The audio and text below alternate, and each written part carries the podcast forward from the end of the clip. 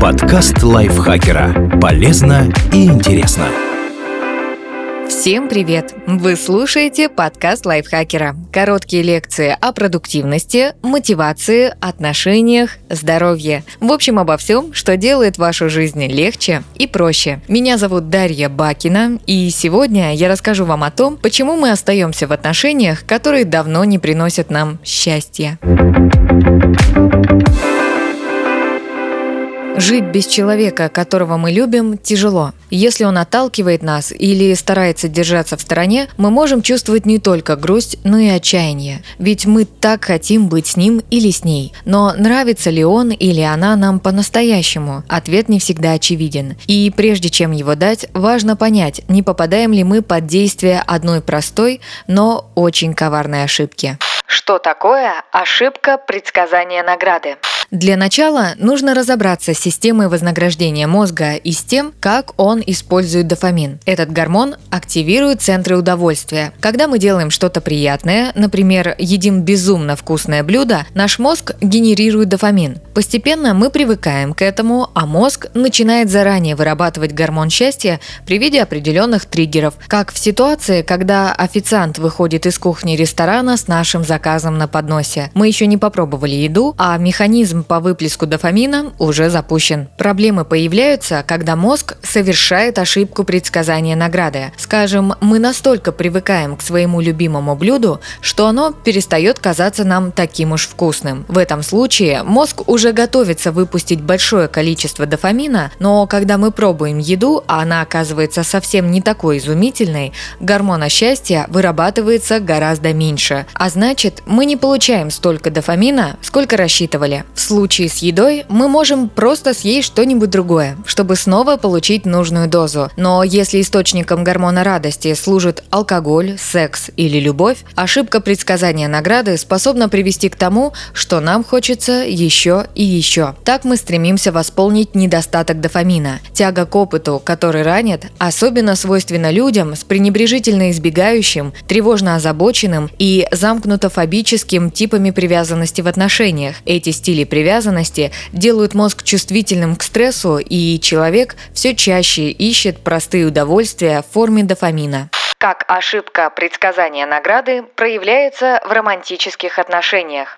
Вспомните о зарождении ваших чувств к любимому человеку. Эта волна эйфории и волнения и есть не что иное, как действие дофамина. Постепенно мы начинаем с нетерпением ждать этих чувств и получать всплеск гормона счастья просто когда видим человека, дотрагиваемся до него, слышим его голос или читаем сообщения от него. Мозг ждет награды, он начинает предсказывать. Но потом все идет не по сценарию. Реальность отношений оказывается совсем не такой приятной приятной, а мы испытываем на себе последствия ошибки предсказания награды. Мы все так же получаем дофамин, но настоящая награда не появляется. Возможно, у партнера постоянно меняется настроение, он отдаляется или не прикасается так, как раньше.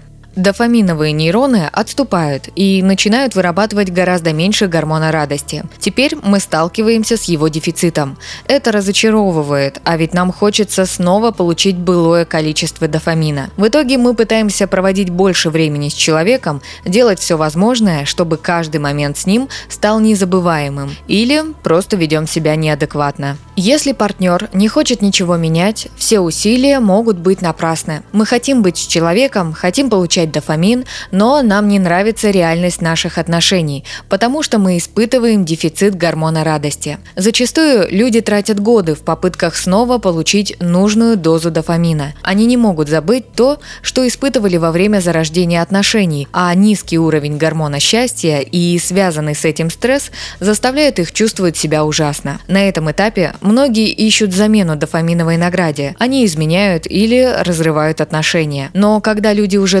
вместе, у них есть дети, общие друзья, квартира или домашние животные, заставить себя уйти бывает крайне сложно. Как бороться с ошибкой предсказания награды? Если вы хотите сохранить отношения с любимым человеком, попробуйте вернуть себе настоящую дофаминовую награду. Для этого есть несколько способов. Будьте честны с партнером. Расскажите, что ждете, что будете чувствовать себя хорошо, когда он рядом, но этого не происходит. Можете выразить эту мысль, не обвиняя любимого человека, а объяснив, что такое гормон счастья и как он работает. Найдите другие способы получать дофамин, когда вы с партнером. Определите, что вам приносит удовлетворение удовлетворение и делайте это с любимым человеком. Начните смотреть интересный сериал вместе или приготовьте любимые блюда для романтического ужина. Снизьте уровень ожиданий от отношений и постарайтесь спокойнее к ним относиться. Другими словами, сознательно уменьшите ваш дофаминовый аппетит, чтобы избежать ошибки предсказания награды. Для этого нужно перестать фантазировать о том,